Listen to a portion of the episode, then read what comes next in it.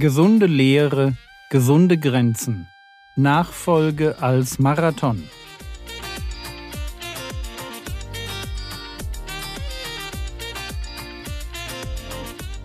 Theologie, die dich im Glauben wachsen lässt, Nachfolge praktisch, dein geistlicher Impuls für den Tag.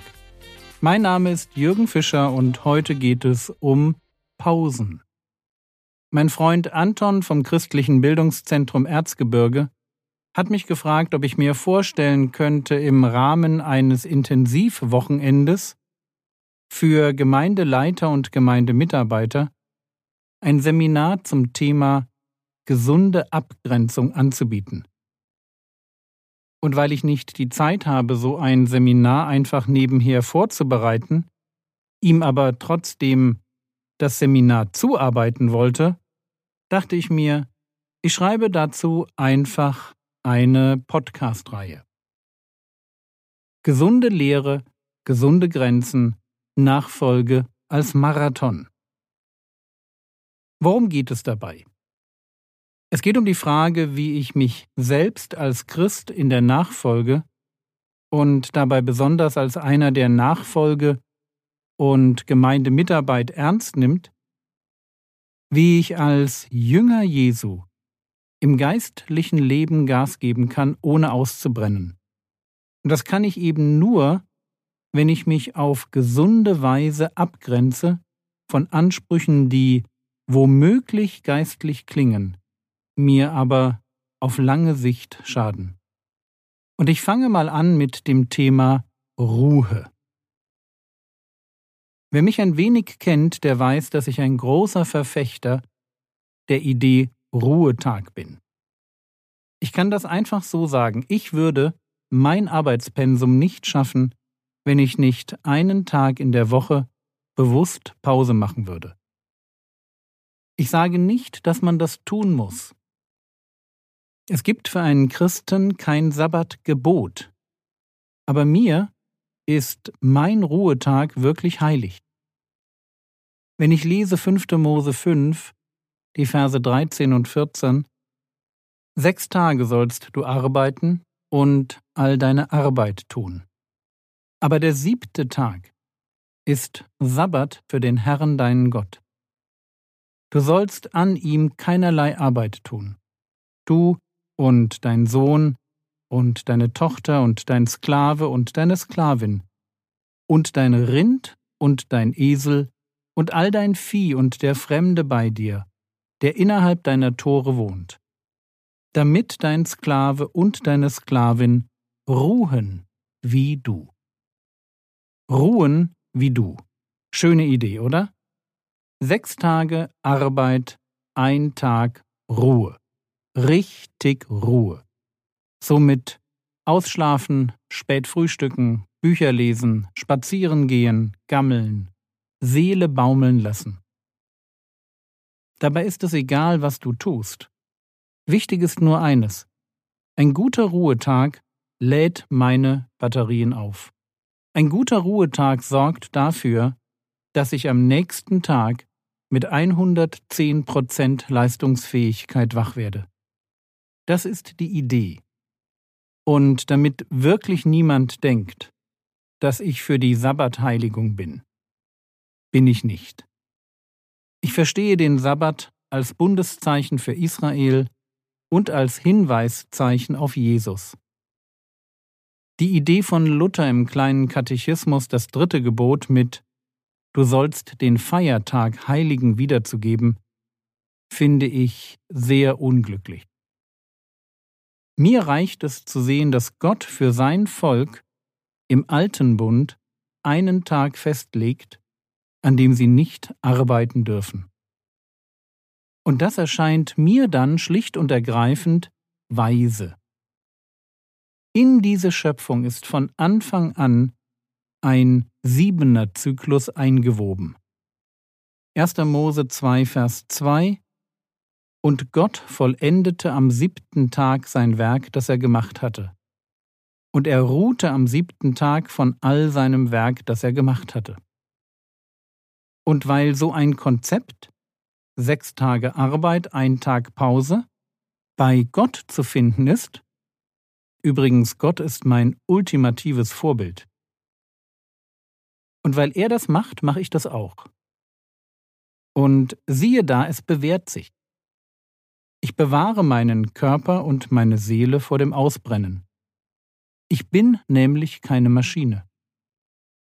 Ich habe persönliche Grenzen, die es zu achten gilt, wenn ich mit meiner individuellen Leistungsfähigkeit das Pensum an Arbeit in Treue schaffen will, das Gott mir für mein Leben mit meiner Begabung zugeteilt hat.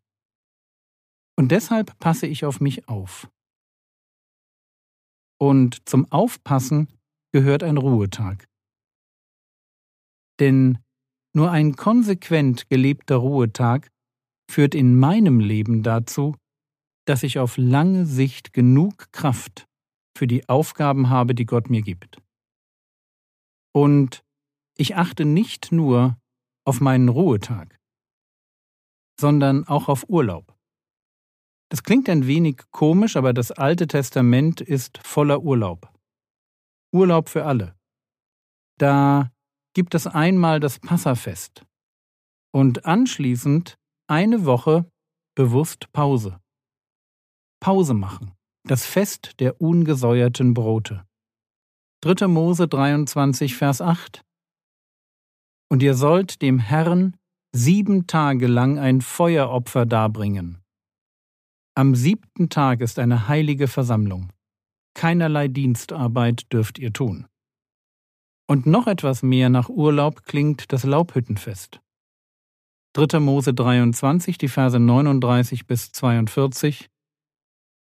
Doch am fünfzehnten Tag des siebten Monats, wenn ihr den Ertrag des Landes eingesammelt habt, sollt ihr sieben Tage das Fest des Herrn feiern. Am ersten Tag soll Ruhe sein, und am achten Tag soll Ruhe sein. Und ihr sollt euch am ersten Tag prächtige Baumfrüchte nehmen, Palmwedel und Zweige von dicht belaubten Bäumen und von Bachpappeln, und sollt euch vor dem Herrn eurem Gott sieben Tage freuen. Und ihr sollt es sieben Tage im Jahr als Fest für den Herrn feiern, eine ewige Ordnung für eure Generationen. Im siebten Monat sollt ihr es feiern. In Laubhütten sollt ihr wohnen sieben Tage. Alle Einheimischen in Israel sollen in Laubhütten wohnen. Und das Interessante dabei ist, dass Gott diesen Urlaub ganz bewusst mit Freude und Genuss verbindet. Das in diesem Zusammenhang bemerkenswerteste Gebot stammt aus 5. Mose 14.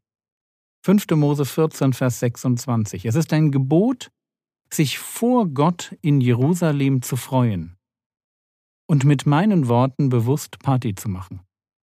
Die Israeliten waren verpflichtet, ein Zehntel ihres jährlichen Ertrages in Jerusalem zu verfeiern, damit sie lernen, Zitat 5. Mose 14, 23, den Herrn zu fürchten.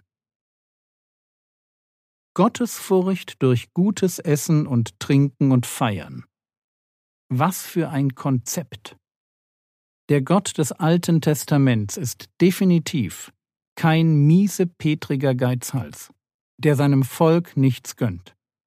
Und damit niemand Gott missverstand, konkretisiert er seine Vorstellung von Feiern in 5. Mose 14, 26. Und dort heißt es, und gib das Geld für alles, was deine Seele begehrt. Für Rinder und Schafe, für Wein und Rauschtrank und für alles, was deine Seele wünscht. Und iss dort vor dem Herrn deinem Gott und freue dich du und dein Haus. Ist das genial? Feiern vor Gott. Und ich habe euch noch nicht einmal davon erzählt, dass Gott alle sieben Jahre ein Sabbatjahr einführt, wo man die Äcker nicht bebauen durfte, noch mehr Urlaub, noch mehr Ausruhen. Warum erzähle ich euch das?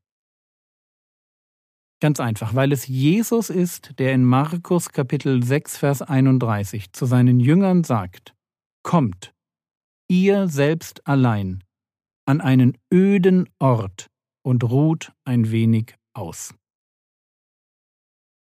Es ist richtig viel los. Die Jünger haben so viel zu tun, dass sie nicht einmal Zeit haben, um zu essen. Und Jesus sieht, wie es ihnen geht und sagt, Kommt, ihr selbst allein, an einen öden Ort und ruht ein wenig aus. Der Herr Jesus weiß, dass wir Ruhe brauchen und verordnet sie seinen Jüngern.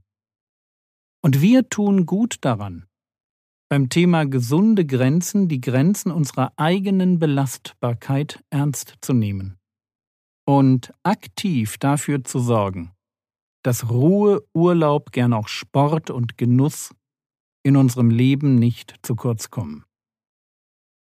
Wir tun das nicht, weil wir faul sind, sondern wir tun das, weil wir wissen, wer wir sind, was uns gut tut und dass Pausen keine Sünde sind, sondern ein sehr weiser Beitrag zum Erhalt meiner Leistungsfähigkeit.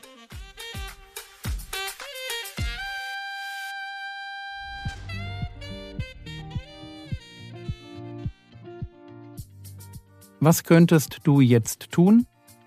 Du könntest darüber nachdenken, wie ein Ruhetag aussehen müsste, der deiner Seele und deinem Körper so richtig gut tut. Das war's für heute.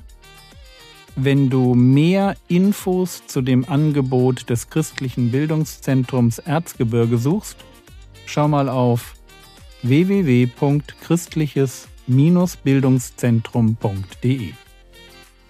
Der Herr segne dich, erfahre seine Gnade und lebe in seinem Frieden.